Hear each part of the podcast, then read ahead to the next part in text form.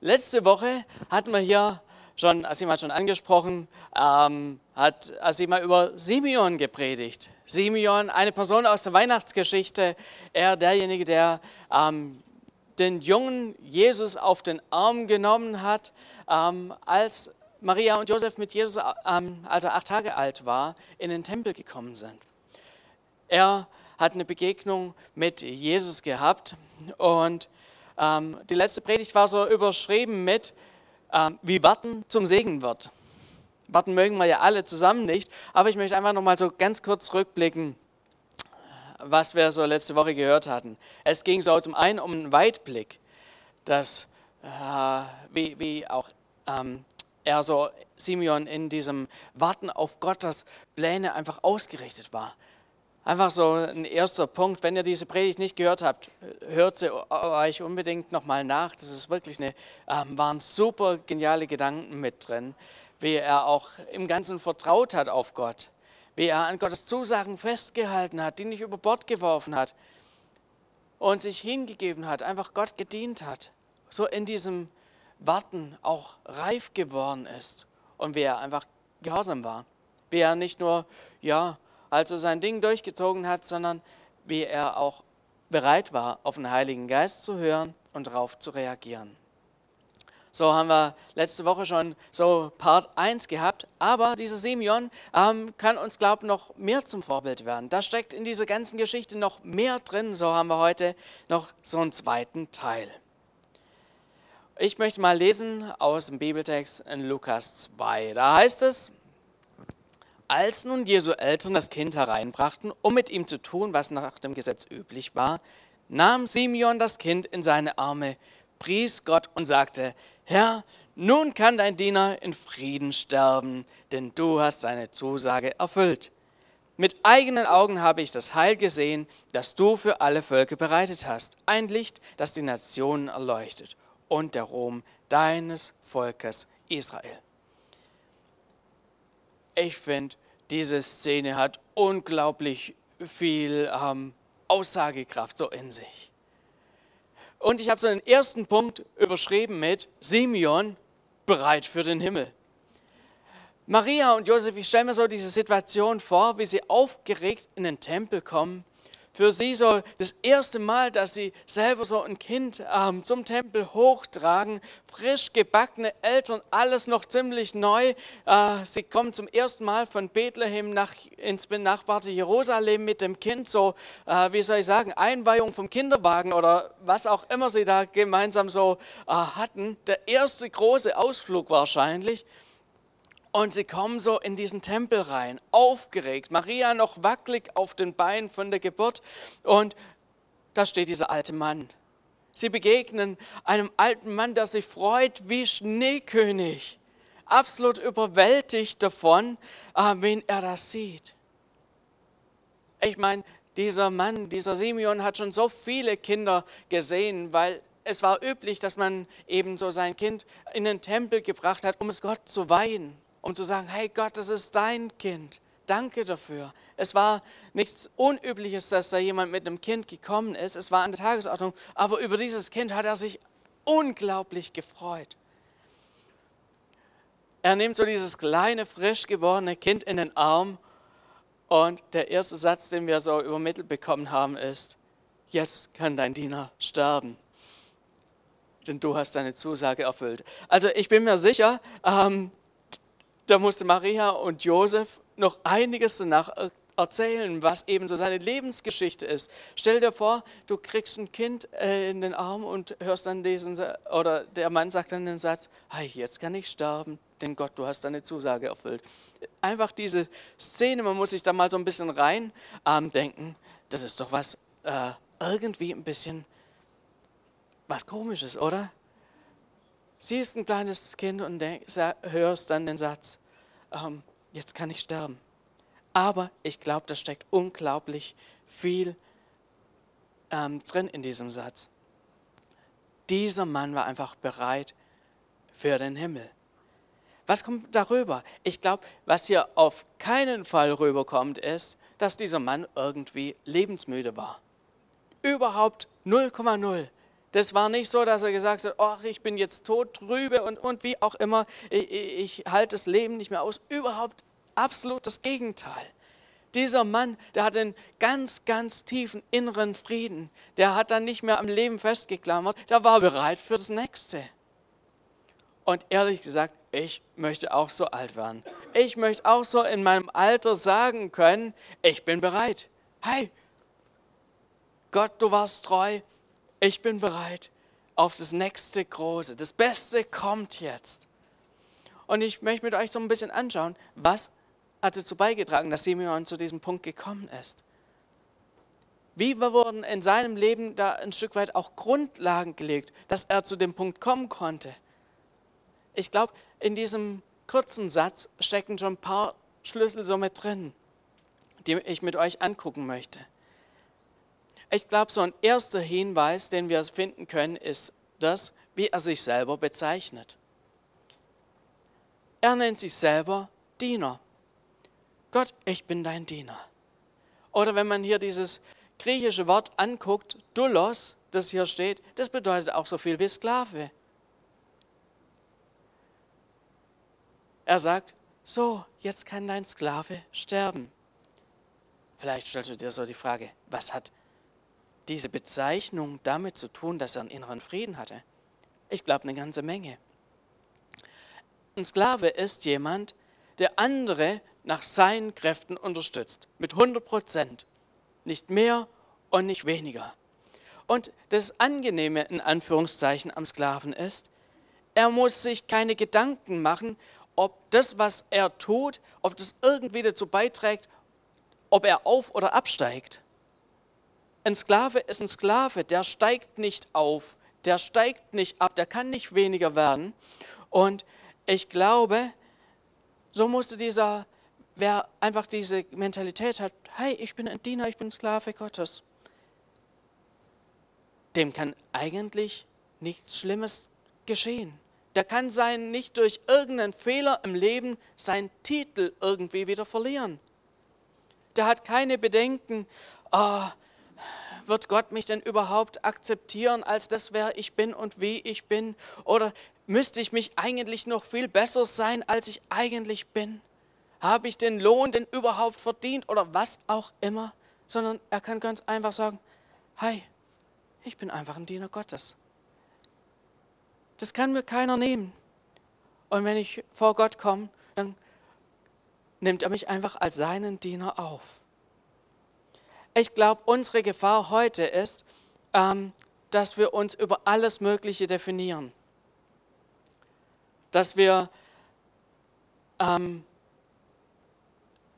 uns über alles Mögliche, ähm, ja, auch ähm, unseren Wert irgendwie rausschöpfen. Dass wir irgendwie denken, ähm, wir sind jemand, weil wir dieses sind oder weil wir jenes können oder weil uns irgendwelche Menschen irgendwas zusagen wie leicht kann man sich sagen, oh, ich bin Pastor hier im CZB. Dann bin ich noch äh, im Team Generalsekretär von unserem Gemeindebund. Ich bin Ehemann, ich bin Vater, ich bin seit 15 Jahren stolzer Bensheimer und dass man sich darüber definiert.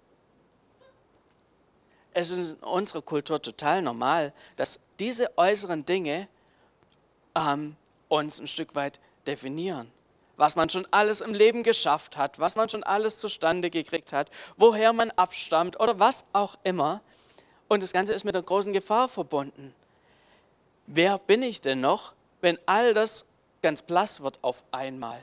Wenn ich vielleicht meinen Job verliere, wenn die Person, über die ich mich vielleicht definiert habe, sich plötzlich von mir abwenden oder ähm, wenn irgendwelche Dinge, die mir im Leben irgendwie wichtig waren, wenn die plötzlich erschüttert werden, wer bin ich dann noch?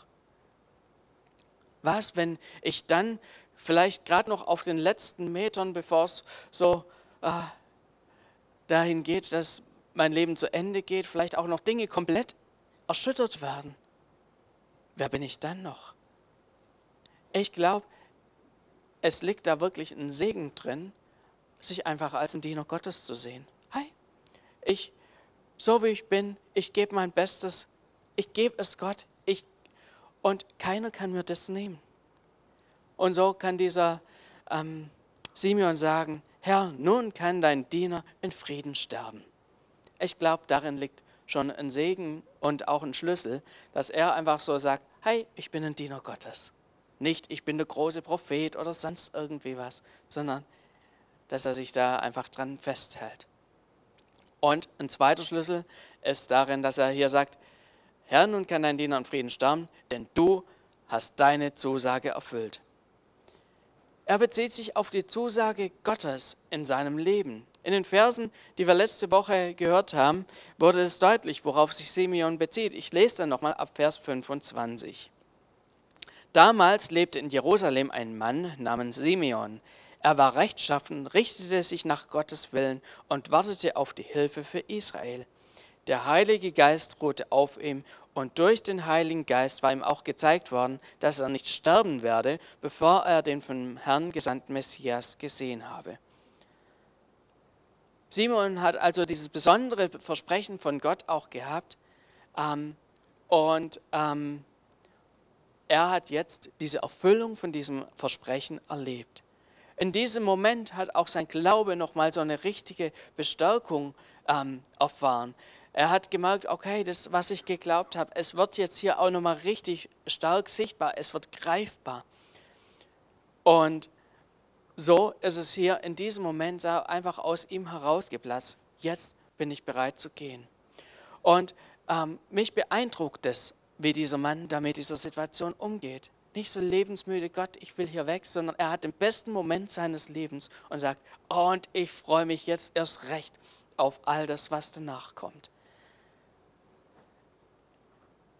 Und ich frage mich so, hey, wie können wir von diesem Mann lernen? Wie können wir, du und ich, auch an diesen Punkt kommen, dass wir diesen inneren Frieden haben? Ich glaube, zum einen ist es einfach diese Demut, sich zu bewahren. Hey, ich bin nicht der Große, ich bin nicht der Tolle, sondern hey, ich möchte einfach als Diener Gottes hier auf dieser Erde unterwegs sein. Als sein Kind, als, sein, als einer, der einfach ihn groß macht. Ich glaube, darin liegt ein Schlüssel für unser Leben. Ist darin, eine Erfüllung auch zu finden und auch ein Versprechen, die er uns macht. In der Bibel haben wir eine ganze Menge an Versprechen, dass wir uns einfach dran festhalten und da unterwegs sind, sagen, Gott, ich vertraue dir. Und immer wieder werden wir auch Momente haben, wo wir das sehen, wo Gott eben genau das tut, dass er uns ein Stück weit das sehen lässt, dass der Glaube nicht nur irgendwie was Theoretisches ist, sondern auch was ganz Praktisches.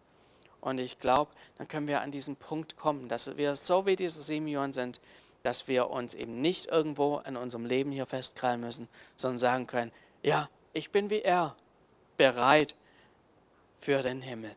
Bist du bereit? Einen zweiten starken Aspekt, ähm, den wir bei Simeon so sehen, finden wir in den nächsten Versen. Mit eigenen Augen habe ich das Heil gesehen, das du für alle Völker bereitet hast. Ein Licht, das die Nation erleuchtet und der Ruhm deines Volkes Israel. Ich finde, dieser Simeon hat einen richtig krassen geistlichen Weitblick. So habe ich auch den zweiten Punkt überschrieben mit Simeon bereit für geistlichen Weitblick. Er lebt nicht nur in seiner kleinen geistlichen Bubble so drin, wo er dann nur so ein Stück weit ja, sich und seine Landsleute sieht. Nein, er sieht viel, viel mehr. Das Naheliegende für ein Simeon wäre gewesen, dass er diesen Jesus sieht und sagt, Gott, ich danke dir für den Retter Israels.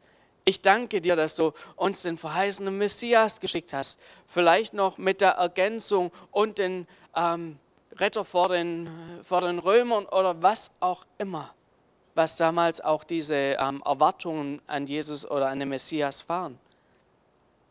Stattdessen spricht hier ähm, Simeon was ganz anderes an. Er spricht mit einer ganz anderen Sichtweise. Er sagt, mit eigenen Augen habe ich das Heil gesehen, das du für alle Völker bereitet hast. Ein Licht, das die Nation erleuchtet dieser Simeon, sein Blick geht weit über das hinaus, was eigentlich normal gewesen wäre. Nicht nur, er sieht nicht nur den Vorteil für sich und seine Landsleute, sondern sein Blick geht so weit, ähm, dass er sogar die Menschen sieht, für die er eigentlich aus menschlicher Sicht wenig übrig hatte. Er sagt hier für alle Völker. Das ist mal eine krasse Aussage. Und zwar, ich, ich erkläre euch warum. Ähm, unser Blick heute für alle Völker ist ein ganz anderer als damals. Wenn wir an alle Völker denken, dann denken wir an lauter schöne Urlaubsländer, oder? Ist doch so. Äh, Erstmal, wenn wir so an die ganzen Völker um uns herum denken, an die Italiener, äh, gut, die Italiener, ist noch ein Land dazwischen, aber die Schweizer, die Österreicher, die Franzosen und wie auch immer die ganzen Länder um uns herum, da, denk, da verbinden wir doch nichts Negatives mit. Das ist doch eigentlich was Positives, die ganzen Länder. Wenn wir an Italiener denken, dann denken wir an leckere Pizza. Wenn wir an Schweden denken, an die schönen Seen, die es da im Norden gibt und so weiter. Das ist alles was, was, was grundsätzlich Positives, was wir damit verbinden. Aber wenn die Israelis damals, die Juden damals gedacht haben, alle Völker, ihr Horizont war nicht so weit wie unserer und die Völker, die sie kannten, waren die äh, Völker außenrum. Und was waren das für Völker? Einer nach dem anderen hat sich da irgendwie immer wieder was von Israel geholt und ist wieder eingefallen und so weiter. Das war nicht so, dass die da einen positiven Blick für alle Völker hatten, sondern alle Völker waren damals, jui, die ganzen, die wir eigentlich nicht so gerne mögen. Und hier spricht dieser Simeon aus, genau diese alle Völker, für die ist dieser kleine Jesus gekommen. Das ist ein ganz anderer Blick. Wenn wir das uns auf heute mal so übertragen, dann ist es, hey, dieses kleine Kind, es ist die Lösung für die Probleme dieser Welt die, die uns hier so leiden lassen, für diejenigen ist Jesus die Lösung. Jesus, du bist die Lösung ähm, für, was weiß ich,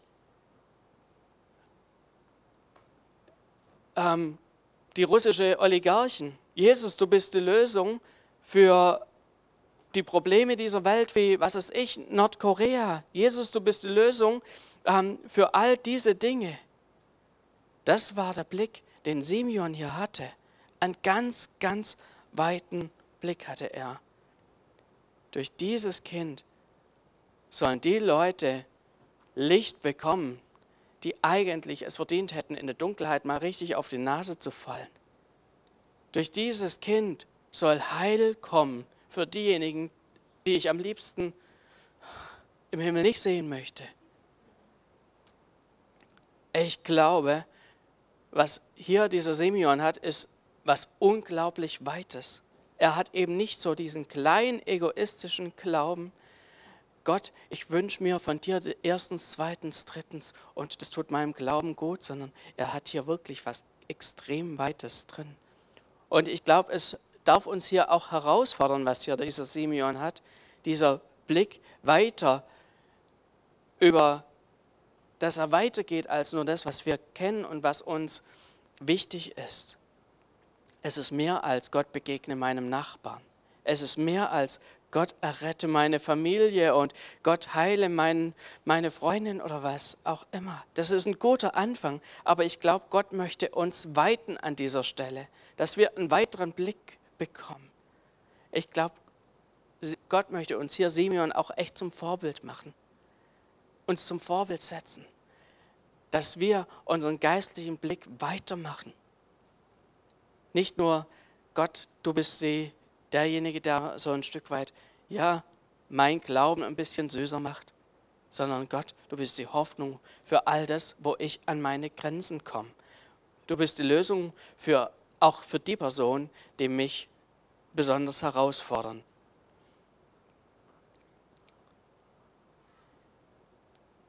Soweit dieser zweite Punkt, dass Simon einfach einen unglaublich ähm, großen, weiten Blick hat. Und bei Simeon sehen wir noch eine dritte Sache. Wir sind mit, bei Simeon noch nicht an Ende angelangt. Er lässt sich es nicht nehmen, Maria, Josef und Jesus zu segnen. So nenne ich, habe ich den dritten Punkt überschrieben mit Simeon bereit zu segnen. Er ist nicht nur überwältigt, als er diesen kleinen Jesus in der Hand hält oder so in den Armen hält und ihm bleibt nicht nur irgendwie so ein Kloß im Hals stecken und ist für sich glücklich, sondern er fängt an, diese ganze Familie zu segnen. Er stellt die ganze Familie unter den Einflussbereich Gottes, spricht Gutes über ihrem Leben aus. Er spricht auch prophetisch in das Leben von Maria hinein. Das wäre jetzt nochmal eine ganze eigene Predigt, die man darüber halten könnte. Wir haben hier auch nicht viele Details dann weiter zu dieser Segnung, aber er nimmt einfach so diesen Jesus in den Arm und fängt an zu segnen, Gott zu preisen über dem Leben von Maria und Josef. Ihm war es ein Anliegen, das, was er tun konnte. Er konnte ja, wie soll ich sagen, nicht viel mehr für das Kind tun. Er war ein sehr alter Mann und äh, er wusste, sie ziehen bald wieder weg. Aber das, was er konnte, das hat er getan. Er hat diese junge Familie unter Gottes Schutz und Segen gestellt. Eine Familie, deren Wunsch genau das war, dass eben sie unter den Segen Gottes kommen. Das war der Wunsch von Maria und Josef. Deshalb sind sie ja auch nach Jerusalem gekommen. Und ich glaube, dieser Punkt möchte auch uns so ein Stück weit herausfordern, dass wir die kleinen und großen Möglichkeiten einfach auch beim Schopf packen. Dass wir Segen über Menschen aussprechen, über dem Leben von Menschen. Dass wir uns neu fragen, hey, wo gibt es vielleicht Alltagssituationen, wo wir auf natürliche Weise den Segen Gottes integrieren können wo wir andere auch nicht überrollen. Ich glaube, äh, wir sollten da auch immer in unserem Umfeld, unserem direkten Umfeld ähm, beginnen, wo wir auf Menschen stoßen, die eben Gottes Segen haben möchten, dass wir dort anfangen zu segnen. Ich glaube, da ist bei uns allen Luft nach oben. Ich meine, bei uns, wir, wir praktizieren das ganz viel in der Familie, dass wenn wir Pepe ins Bett bringen, dass wir ihn segnen. Wenn er zur Schule geht, dass wir ihn segnen. Wenn wir gemeinsam in den Urlaub losfahren, dass wir uns bewusst unter den Segen Gottes stellen. Aber ich glaube, auch über die Familie hinaus sollten wir noch viel mehr ins Segnen reinkommen. Dass wir einfach, wo wir als Glaubensgemeinschaft zusammenkommen, dass wir uns gegenseitig segnen, noch viel mehr. Wir haben so gut wie jeden Sonntag hier ähm, einen Gebetsdienst nach dem Gottesdienst, wo wir uns gegenseitig segnen können, wo Leute bereitstehen. Aber ich glaube, ähm, das dürfen wir auch noch viel mehr sonst tun. Dass das nicht nur was ist, wo ein Dienst ist, den Einzelnen machen, sondern wo wir alle uns gegenseitig segnen für Herausforderungen, für die schönen und die herausfordernden Momente. Nicht irgendwie geistlich abgehoben, sondern einfach in Situationen, wo Menschen offen sind, sich das wünschen. Lasst uns gemeinsam auch eine Gemeinschaft werden, wo wir uns gegenseitig im Blick haben, Situationen einfach sehen und uns gegenseitig segnen. Es ist was, was wir uns vornehmen könnten. Ich glaube, das ist eine gute Möglichkeit, wo jeder von uns hier auch ein Stück weit neu gefordert ist, einen mutigen Schritt zu gehen und einfach mal zu fragen, hey, soll ich dich für die nächste Woche segnen? Wenn wir erfahren, dass jemand irgendeine Herausforderung hat oder was Schönes erlebt hat, dass wir einfach uns gegenseitig segnen. Ich darf das Lobpreisteam schon mal nach vorn bitten.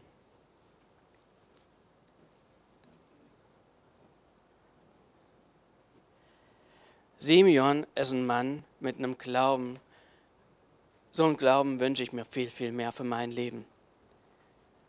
Er ist ein Mann, der so bodenständig ist und so einen riesigen Weitblick hat. Und wir haben hier wirklich so drei Punkte rausnehmen können aus dem, wie er Jesus da auch begegnet. Wie er auf der einen Seite ganz demütig sagt, Herr, nun kann dein Diener in Frieden sterben, denn du hast deine Zusage erfüllt. Und ich möchte dich, ich möchte mich einfach da fragen, hey, sind wir bereit zu diesem Punkt? Dass wir auch wir sagen können, hey Gott, ich bin bereit. Nicht lebensmüde, aber einfach so mit einem inneren Frieden. Ja, Jesus, wenn der Moment kommt, ich bin bereit. Vielleicht hast du, bist du noch nie an diesen Punkt gekommen, wo du auch gesagt hast, hey, ich habe meinen inneren Frieden mit Gott.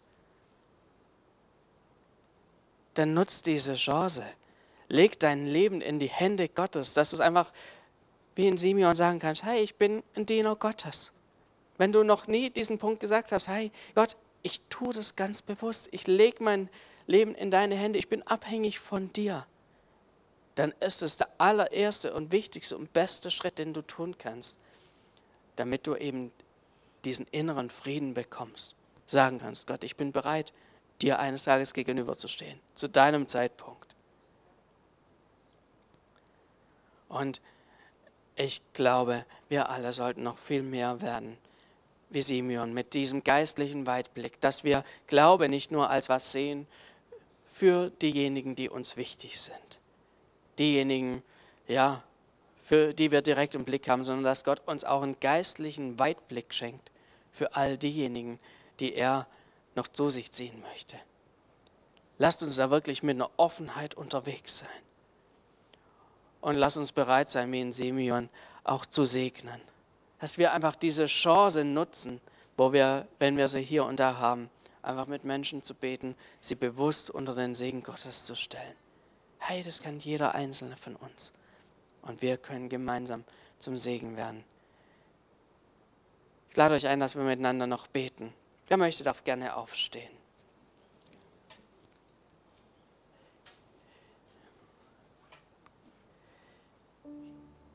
Jesus, ich danke dir, dass du uns so gute Vorbilder gestell, äh, gesetzt hast. Jesus, ich danke dir für das Leben von Simeon, der uns so positiv herausfordert,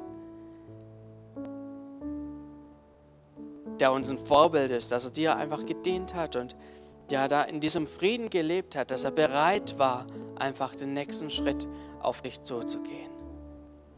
Jesus, und ich danke dir auch für sein ganzes Lebensbeispiel, das er uns gegeben hat. Mit seinem weiten geistlichen Blick.